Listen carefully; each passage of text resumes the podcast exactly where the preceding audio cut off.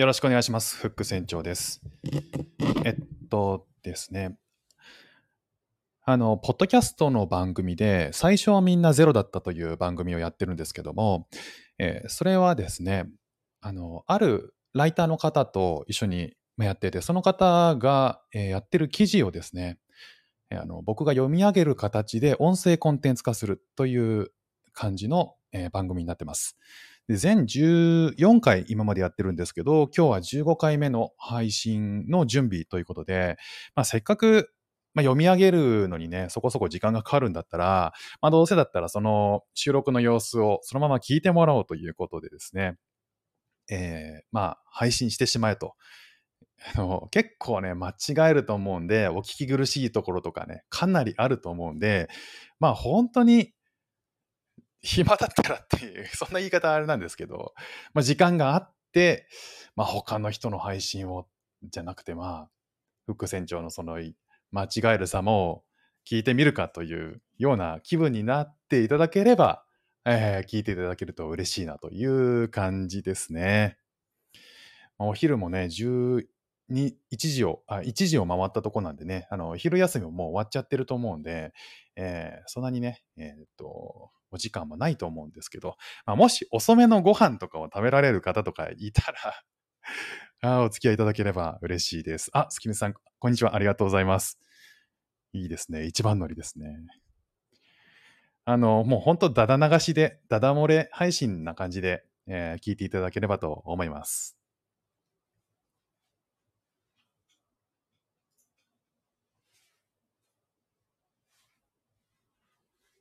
あ、あ、あ、あ、えっと、PC の方で、Logic Pro っていう、えー録音ツールで配信して、今、あ、あ、あって言って向こうに波形がちゃんと出てるかどうか。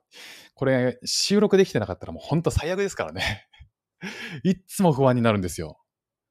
全部と、もう録音して、その後聞いてみて、全然録音されてないじゃん。ああ、波形確認するの忘れたっていうのね、たまにあるんでね。あ、ごめんなさい。えー、大体全部で、うん、20 30分ぐらいですかね。えー始めていきたいと思います。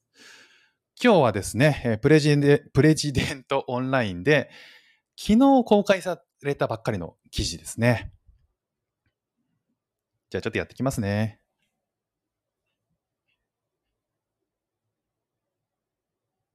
溶けないアイスで大逆転。10年赤字の和菓子、10年、10年赤字の老舗和菓子店を救った元ギャルおかみのアイデア。ポップなくず粉の、ポップなくず粉のアイス。くずキャンディーの起こした奇跡。神々で。ごめんなさい、もう一回やります。溶けないアイスで大逆転。10年赤字の和菓子。あれ？溶けないアイスで大逆転。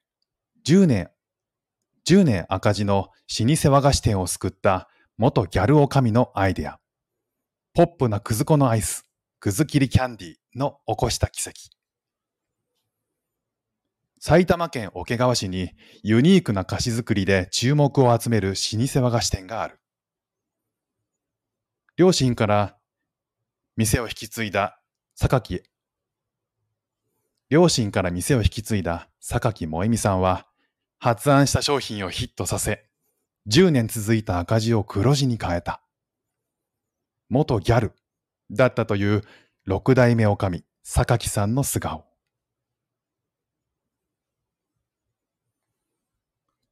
音声のボリュームとか大丈夫ですかね？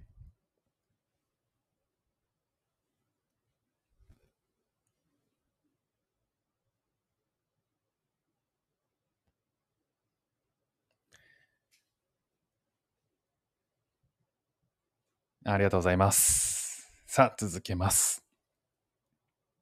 実家の和菓子店を継いだ六代目女将が見た天国と地獄。チャプター1。実家の和菓子店を継いだ六代目女将が見た天国と地獄。2020年4月26日から3ヶ月間に起きたことを、榊萌美は一生忘れない。埼玉県沖川市に3店舗を構える。創業1870、創業1887年、明治20年の老舗和菓子店、彩花岡野。あ、老舗和菓子店、五穀彩花岡野。六代目の榊はその日を心待ちにしていた。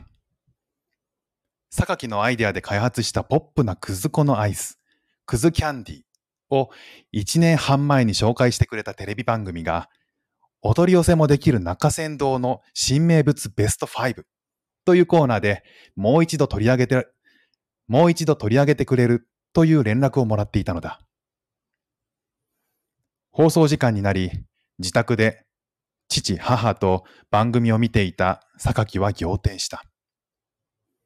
ランキング形式の構成で、まさかの1位。その瞬間から店の電話が鳴りやまず、ネットショップにもアクセスが殺到し、1日も経たないうちに2500件の注文が入った。それだけの量の注文を一度に受けたことがなく、これは大変なことになった。というのが家族一同の感想だった。店舗の商品を切らすわけにはいかないから、職人は普段の業務と並行して膨大なくずキャンディーを作ることになり、店のスタッフも配送作業に追われた。その過程でミスが頻発し、苦情のメールや電話が止まらない。榊個人も SNS で誹謗中傷にさらされた。この騒動の渦中、俺はアイスを作るためにここにいるんじゃない。と、職人を含む3人の従業員が店を辞めた。自分の責任だとショックを受ける榊に自分の責任だとショックを受ける榊に追い打ちをかけたのが知人からの厳しい一言だった。お前が思いつきではみし、思い、お前が思いつきで始めたことのせいでみんなが嫌な思いしてるんだよ。お前は知識なくて頭も悪いし、女は年取ったら価値がなくなるんだから、今のうちに金、今のうちに金持ち捕まえて結婚しとけ。今思えば、あまりの混乱ぶりを見かねて思わず出てしまった言葉だとわかるが、当時の榊には受け止めきれなかった。それからは、毎日気づけば涙が出ているという状況になった。毎日気づけば涙が出ているという状態になった。思いがけぬありがとうの言葉。チャプター2思いがけぬありがとうの言葉。もうやめたい。全部捨てたい。そう思っていた8月のある日。岡野に粉粉をおろしている問屋が訪ねてきて、榊に、ありがとうございましたと頭を下げた。驚いて、え、何がですか？と問い返すと、問屋は何度も頭を下げながらこう続けた。テレビで岡野の、テレビで岡野のクズアイスが注目されたおかげで、いろいろな店で作るようになったんです。コロナで注文がなくなってどうしようと思ってたけど、これで命がつながりました。この瞬間、土砂降りの運転に一筋の晴れ間が差すように、榊の胸が、榊の胸の内がすっと軽くなった。私のせいでたくさんの人を傷つけたと思ってたけど、救われた人もいるんだ。よかった。前向きな気持ちが蘇った榊は決心する。よく考えたら、コロナ禍でこんなに売れるのってめっちゃいいことじゃん。今回悲しいな、今回悲しいことになったのは私の力不足だから、次に同じようなことがあったらみんなで笑えるようにしよう。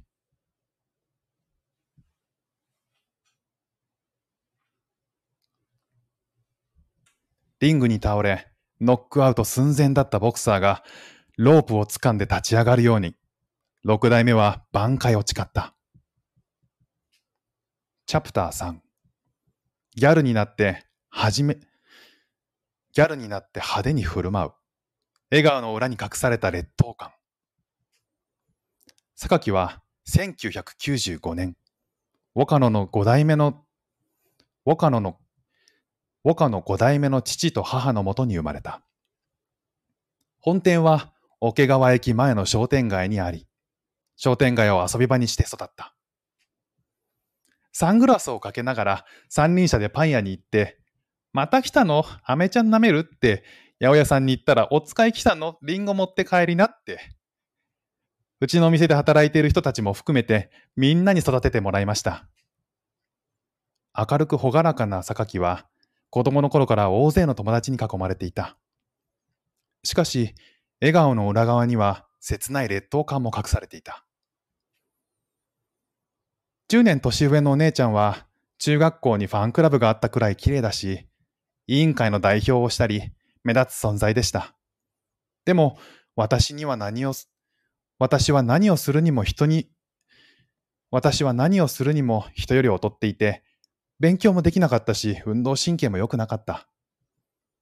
自分が人より秀でて、自分が人より秀でている部分は友達がたくさんいることだけで、そこで認められるしかないからと思ってたから、そこで認められるしかないと思ってたから、嫌われないように嫌われないようにすごく必死でしたね。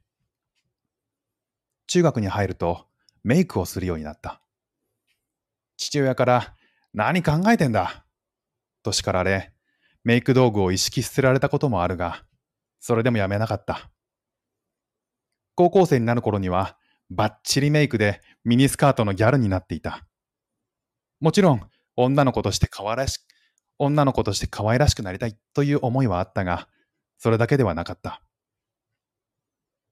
思春期になると、友達に嫌われることをさらに恐れるようになり、自己主張もできなくなっていた。自己主張もできなくなっていた。それで、おとなしい見た目をしていたらいじめられるかもしれないという危機感があった。ギャルになってはる、ギャルになって派手に振る舞うのは自分を守るための武装でもあったのだ。根は真面目なので、テスト前には赤点は取らないようにしよう。とこっそり勉強した。高校3年生になって進路を意識し始めると、ちゃんと人、ちゃんと人の役に立てる大人になりたい。好きなことで誰かの役に立てるって素敵だな。と考えた。学校で国語の授業を受けていたとき、ふと、国語は得意だし、高校の国語の先生になろう。と思い立ち、大学に進学した。チャプター4両親の店を継いだあるきっかけ。大学に入って想定外だったのは同級生にギャルが一人も見当たらなかったこと。周囲と話が合わず明らかに浮いて明らかに浮いてしまって。明らかに浮いてしまった。その上授業についていけず。大学2年生になって小学校、大学2年生になって小学校でインターンを始めたとき、心が折れた。当時の私は見た目が派手だったから、担当の先生からすごく嫌われちゃって。嫌われたくないと思って焦るとミスるじゃないですか。それで空回りして、めっちゃくちゃ怒られて。私は子供をのびのび育てるよ。私は子供をのびのび私は子供をのびのび育てるような先生になりたかったけど、その前に職員室での人間関係が怖いし、先生に向かって、先生に向いていなかったと思って諦めました。目標を失った榊は、ほとんどの大学に行かなくなった。その頃、母親が病に倒れ、入院する。ある日、病院に見舞いに行くと、病室でよ、病室で両親が何やら深刻な様子で話しているのが聞こえた。ただならぬ様子に、榊は足を止めた。二人は、これから店をどうするか、を話し合っていた。父親と一緒に、岡野を支えてきた母親が初めて不在になり、その不在の大きさが明らかになったのだろう。もし店を潰すなら、これからどうするのか考えなきゃな。という父親の言葉を耳にして動揺した。店がなくなると、店がなくなるとしたら寂しい。でも、私は気が弱くて人の後をついていくタイプだから、継ぐのは絶対無理。どうしよう。もやもやした思いを抱えながら一週間が過ぎた。自宅からコンビニに向かっていたら、向かい側から小学校の同級生の母親が歩いてきて、久しぶり、元気？と声をかけられた。今何してるの？大学に行ってます。そうなの？お店継ぎなよ。えなんでですか？小学校の時にそう言ってたじゃん。未だにあれは良かったねって話題になるんだよ。榊は驚いた。何も覚えていなかったのだ。すぐ家に聞き返し、小学校の卒業式の時に撮ったビデオを振り、小学校の卒小学校の卒業式の時に撮ったビデオを引っ張り出した。再生すると、幼い自分がカメラに向かって一生懸命話していた。お父さんとお母さんがやっている仕事を私もやりたい。それで楽させてあげたい。その言葉を聞いた瞬間、身震いした。大学にも行かず、だらだら、だらだらとバイトをしている今の自分と比べて、小学生の自分はまっすぐでかっこいいと思った。卒業式のビデオと同じように、存在すら忘れていた熱い思いが一気に溢れ出した榊は、その日の夜、両親に、学校辞めて私が店を継ぐ、と宣言。両親からは、大変だからやめた方がいい。と止められたが、翌日には大学に退学届を出した。2013年19歳の7月だった。チャプター5不人気商品を生まれか、不人気商品を生まれ、不人気商品を生まれ変わらせたアイデア。大学を、大学を辞めていきなり家に戻っても役には立てない。そう考えた榊は、短い学生時代に唯一ワクワクしたというアパレルのバイト先にいきなり就職させてほしいと頭を下げた。自分に自信がなくて自分が嫌いって思っていた時にそこでバイトをしているのが唯一の自分を保てる時間だったんですよ。私は人が好きだから、接客も楽しくて、販売の経験は何かに生きるだろうと思っていました。バイト先のアパレル会社は、戸惑いながらも社員として採用してくれた。それから2年ほど、週6日、真面目にきっちり働いた。決して楽ではなかったし、伝説になるほど服を売ったわけでもないが、大学で目的、大学で目的を失い、糸の切れたタコのようになっていた榊にとって、私も普通の人と同じように生きられるんだ、という自信になった。2016年3月、岡野に入社。まずは仕事を覚えようと店頭に立ち和菓子を売った。そうすると、売れる商品、売れない商品がわかるようになる。榊が目をつけたのはくずゼリー。一日に一個も売れない日がザラにあるという不人気ぶりで、榊は両親に、売れないからやめない？と提案した。すると、病気から回復し、お店に戻っていた母が、美味しいんだけどね。あんただってゼリー好きだったじゃん。と言った。いや、私が好きだったのはゼリーじゃなくて凍らせたゼリーだよ。と答えた榊は、はっとした。近所のコンビニでバイトをしていた時、アイスの賞味期限が想像より長くて驚いた記憶が蘇り、すぐにクズの問屋に、すぐにクズの問屋に電話した。クズゼリーを凍らせたらどうなりますか？と尋ねると、クズアイスという商品もありますよ。と教えてくれた。これだ。タイミングがいいことに、一週間後、地元でお祭りがある。そこでテスト販売しようということになり、父親が試作したアイスにクズキャンディーと名付けて売ったら、ゼリーの時は1日に1個も売れなかったものが2日間で1000本売れた。2人はすぐにクズキャンディーの商品化を決定。包み紙などのデザインは榊が担当した。当時和菓子って可愛いも、当時和菓子って可愛いデザインのものがなかったんですよね。それで自分が欲しいと思うものを、それで自分が欲しいと思うものを売ったらいいだろうと考えました。チャプター6チャプター6追い風に乗り切れなかった日その年の夏から売り始めたポップなデザインのクズキャンディーが一気に人気にその年の夏から売られ始めたポップなデザインのクズキャンディーが一気に人気商品となってという展開にはならないもう一回その年の夏から売られ始めたポップなデザインのクズキャンディーが一気に人気商品となって、という展開にはならない。お祭りの時と違い、お店に来た人しか存在に気がつかないから、ちょこちょこ売れる程度だった。変化のない毎日、変化のない毎日の中で空気が抜けた風船のように、榊のやる気は少しずつしぼんでいった。アパレルと違って和菓子店は既存のお客さんが大半なので、新規のお客さんに声をかけることはあまりありません。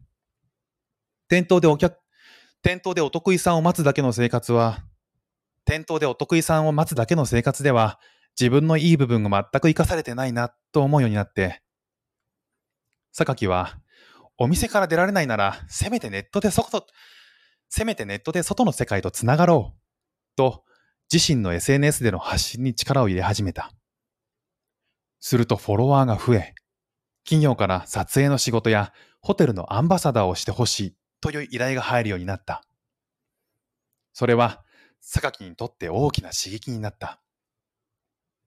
迎えた2018年9月、突風のような追い風、突風のような追い風が吹く。ゴールデンタイムのテレビ番組でクズキャンディーが紹介されたのだ。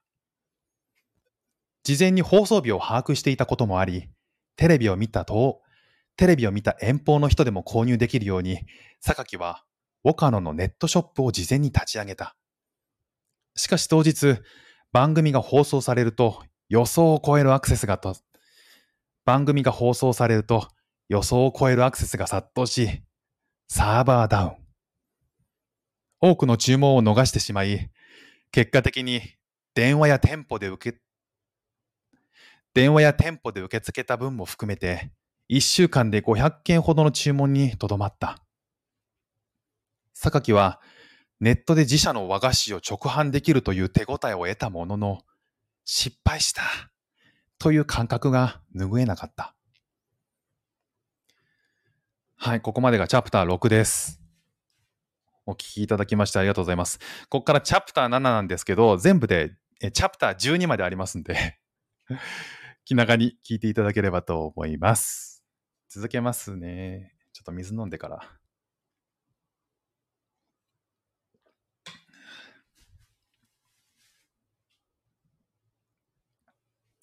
さあ、行きます。チャプター7。10年間ずっと赤字。数字を学んで気づいた経営危機。ウォカノで働き始めてから3年半が経った2019年の秋、榊はしっかり経営を学ぼうと考え、経営塾に通い始めた。そこで数字の見方を学び、改め、初めてウォカノの決算を手にしたとき、目を疑った。過去10年間、ずっと赤字。過去10年間、ずっと赤字だと初めて知ったのだ。これはやばすぎる。本気でやらなきゃ。明治時代から千、明治時代から130年以上続いてきた和菓子の跡取りとして、それまでどこかのんびりと構えていた榊は目の色を変えた。しかし、簡単に解決策が浮かぶはずもなく、右往左往しているうちに新型コロナウイルスのパンデミックが発生。お店の売り上げがガクンと落ち、なんとかしなきゃ、と本気で慌て始めたとき、ホテルのアンバサダーの仕事で知り合った人から、ベースを使ってみたら？と言われたことを思い出した。ベースは無料でネットショップを開設できるサービス。ウォカノのネットショップはあったものの、簡易な作りで以前にサーバーダウンして絶好の勝機を逃したこともあり、榊は改めてベースでネットショップを立ち上げた。そして、ウォカノの商品の中でも、榊が一押しのいちご大福を購入できるように設定し、自身のインスタグラムで告知をしたところ、3日間で200件の注文が入った。上々な滑り出しを喜んでいたところに連絡があったのが、冒頭に記したテレビ番組、冒頭に記したテレビ番組の話。放送当日までタイミングよくネット販、タイミングよくネットショップを整えてよかった。と、テレビ効果に期待した榊だが、と、テレビ効果に期待していた榊だが、と、テレビ効果に期待していた榊だが、取り寄せ、お取り寄せもできる、お取り寄せもできる中山道の新名物ベスト5で1位に選ばれ、怒涛のごとく注文が入り始めてから、青ざめた。その後の天罰は前日の通り。冷静にかん、冷静に考えれば誰もせんので、冷静に考えれば誰のせいでもないのだが、榊はすべて自分の責任だと落ち込み、一度はうつ状態に、一度はうつ状態に陥った。くず粉の問屋に感謝されたことで何とか気持ちが切り替わり、次に同じようなことがあったらみんなで笑えるようにしよう、と奮起する。チャプター8アイスだけには頼れない。次の狙いは、いちご大福。2500件の注文をさばき終えるのに3ヶ月。世の中は夏になり、クズキャンディーは岡野の稼ぎ頭になっていた。しかし、涼しくなればアイスの売り上げは落ちる。榊は次のヒット次のヒット商品を作ろうと試行錯誤を繰り返したものの、なかがなかなか納得できるものがない。なかなか納得できるものができない。そうこうしているうちに秋が終わり、冬が来た。冬といえば、ウォカノの主力商品、いちご大福の季節。そこで榊は考えた。前回は3日間で200、前回は2、前回は3日間で200件の注文が入って満足してしまった。でも、振り返ってみれば、購入してくれた人たちは自分の親しい、購入してくれた人たちは自分の親しい人やインスタのフォロワーで、コロナが最初に直撃したコロナが最初に直撃した時期だったから、応援の意味もあっての注文だったはず。今回はちゃんと売らなきゃ。そこで、まずはいちご大福の包装やパッケージのデザインを変えた。それからネットでの発信に力を入れた。音声 SNS クラブハウスが日本で話題になっていた時期で、榊は有名人にあ、榊は有名人が、榊は著名人が集め、榊は著名人が集まるルームで発言したり、自ら異業種交流会の場としてルームを開きながら、ウォカノ、ウォカノといちご大福を積極的にアピールした。これでネットショップの売り上げはぐっと伸びた。しかし、店の客は相変わらず常連さんがほとんど。その様子を見て、お店でも、お店も何とかしよう。と、手書きのビラを作り、店のスタッフと二人でポスティングを始めた。榊によると、チラシの効果は限定的。1000枚配っても、それでお店には、それでお店に足を運ぶ人は3人弱だという。しかし、その3人は貴重な存在だ。一度食べて美味しいと感じれば、周り、周りの人たちに伝えてくれる。一人が二人を呼び、二人が四人を連れてきて、という波が起きて、春頃から店頭での売り上げも急速に伸び始めた。いちご大福はもともと人気があったんですけど、他のフルーツ大福は全然。ぶどう大福なんて10個出しても1個しか売れない日もあるくらいだったんです。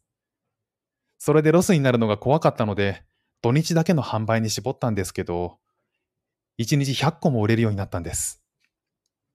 1日100個も売れるようになったんです。チャプター9かき氷を売って気づいた。かき氷を売って気づいた波及効果。かき氷を売って気づいた波及効果。これで、もろ手を挙げて万歳とはいかなかった。岡野、岡野の職人は、毎日ば、岡野の職人は、毎日様々な商品を作っているため、フルーツ大福が、フルーツ大福だけがたくさん売れるようになると、負担が大きくなってしまう。クズキャンディーで現場がパンクした時、職人が辞めてしまったことを思い出した榊は、これじゃ続かない。自分でできることを探そう。と方向転換を決める。思いついたのは、かき氷。この2年間、コロナでお祭りが中止にな、コロナでお祭りが中止になって、地元で秩父の天然氷を仕入れている会社さんやお茶屋さんが、どうしようって悩んでいるのを聞いていました。って悩んでいるのを聞いていました。地元から食材を仕入れたらみんなに還元できるし、自分がお客、自分がお客さんだったら、あ自分がお客さんだったら、あったら嬉しい商品だし、かき氷なら自分で全部できると思ったんです。SNS 経由で受けた撮影の仕事のギャラなど、自分の貯金を使って資材を購入し、本店の軒下にかき氷を食べられるスペースを DIY。同時に、かき氷のシロップ開発も始めた。最初に最初に試作したかき氷を父親に食べてもらうと、評価は15点。何が悪いの？と聞いたら、いい部分が全然、いい部分がわからない。と酷評されてしまった。それからたくさんの人たちに試食をしてもらい、意見を聞いて味を改善。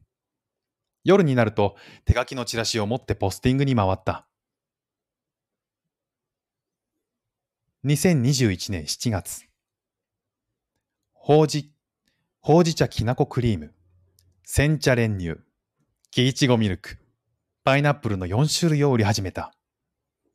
すると、SNS やチラシを見た人たちが食べに来るようになり、それが口コミで広まって、客の数が日に日に増えていき、しまいには店先に行列ができるようになった。最終的に7月から9月までの販売期間で一つ850円から900円のかき氷を1600杯販売。さらに嬉しい波及効果もあった。和菓子を食べたことがなかった人がかき氷を食べに来てくれたついでに、かき氷を食べてきたついでにか、かき氷を食べに来たついでに和菓子を買ってくれて、それが美味しかったからって別の機会に買いに来てくれた人がたくさんいたんです。実はこれまで榊と父親の関係はあまりうまくいってなかった。榊が次々と新しいことを始めるということは、それまで経営の、それまでの経営の否定にもつながる。榊のアイデアは確かにインパクトがあったが、父母やスタッフがそれに振り回された感、それに振り回された感も否めない。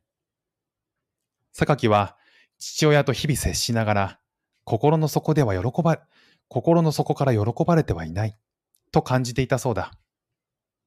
しかし、かき氷に関しては、父母や職人の手を借りず売り上げに貢献しただけでなく、新規の客の開拓にもつなげた。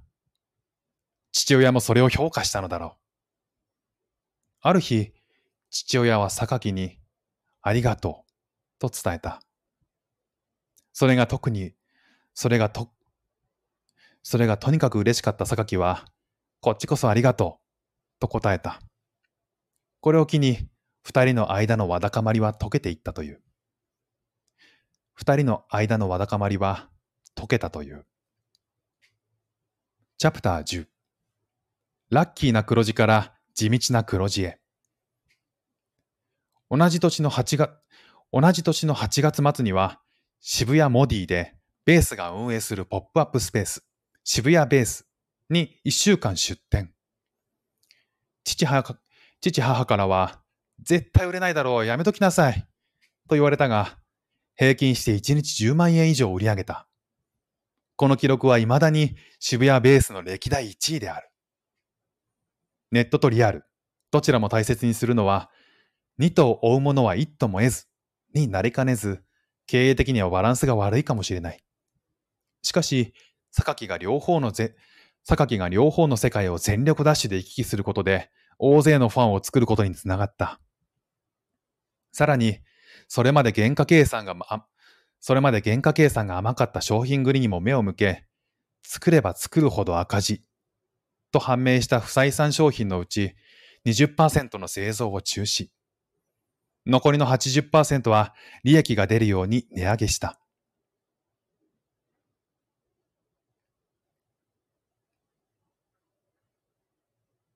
全然売れなくなったらどうしようと不安を抱えながらの決断だったが、キーウに終わった。値上げ前と後で売れた個数は全然変わりませんでした。これで確信しました。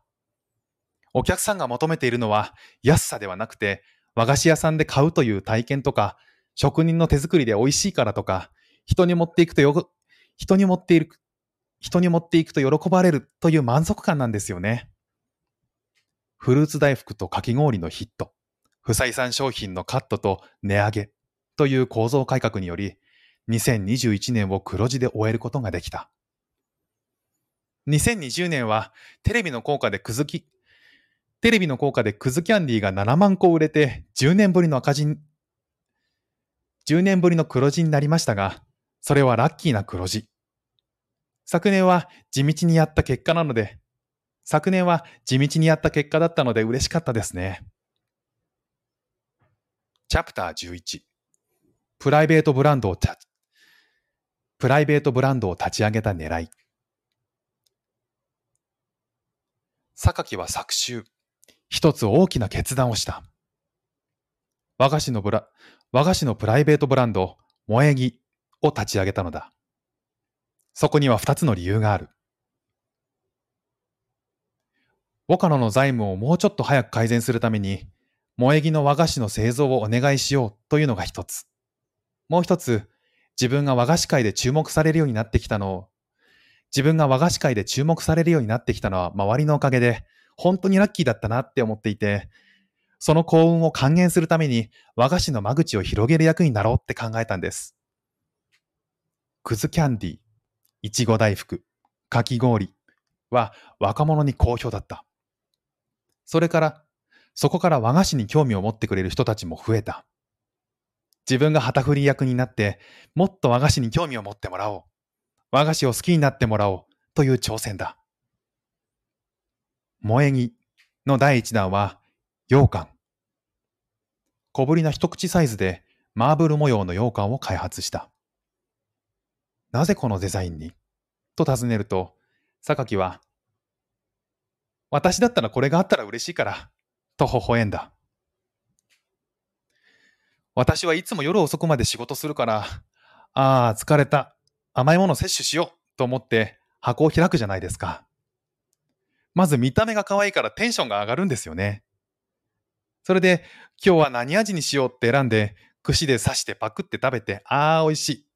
さあ、もうちょっとやるかって、ってなると思うんです。スイーツはお腹を満たすために食べないし、正直言ってなくても困らない。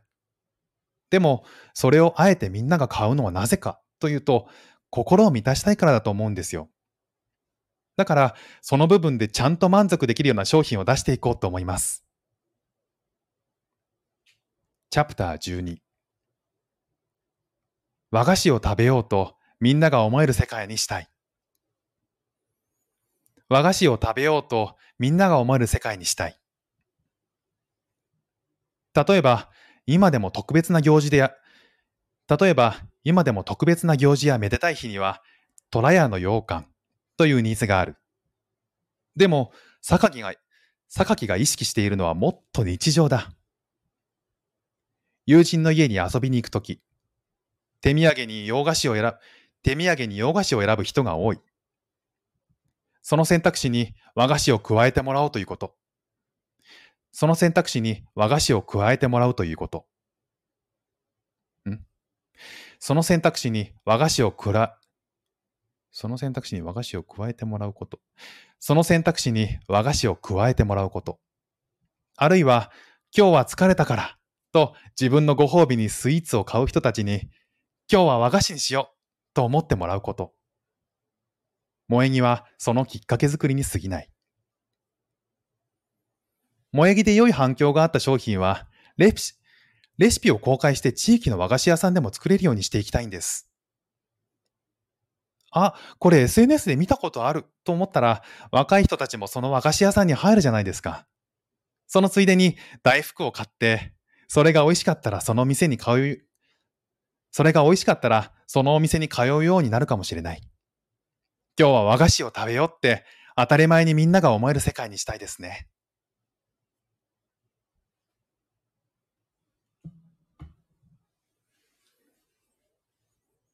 はあ、以上です。いやー、41分でしたね 長くなってしまいました。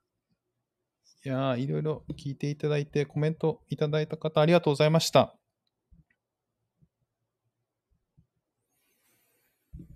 さて、えー、まあ、昨日のね、えー、配信なので、あ、すきめしさん、ありがとうございます。昨日の配信、昨日の公開の記事なんで、まあ、早く公開したいですね。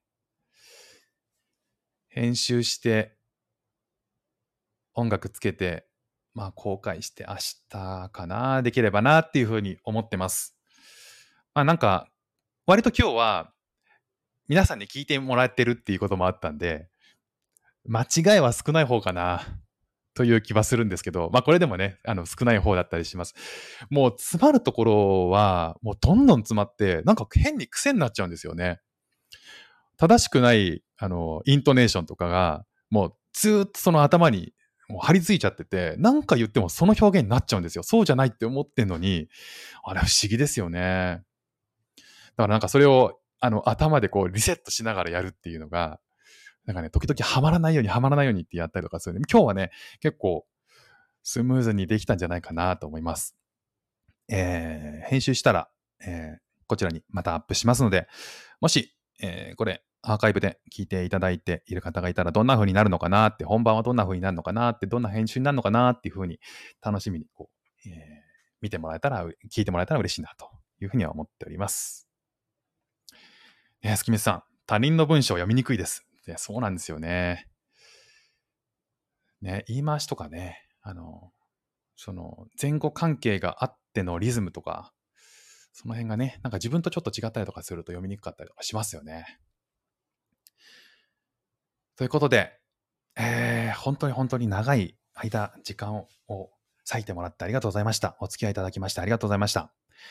えー、次回またやるときは、またライブしようかな。今日、今回に懲りずに、もしお時間が合えば懲りずに聞きに来てください。ということで、えー、ありがとうございました。以上です。失礼します。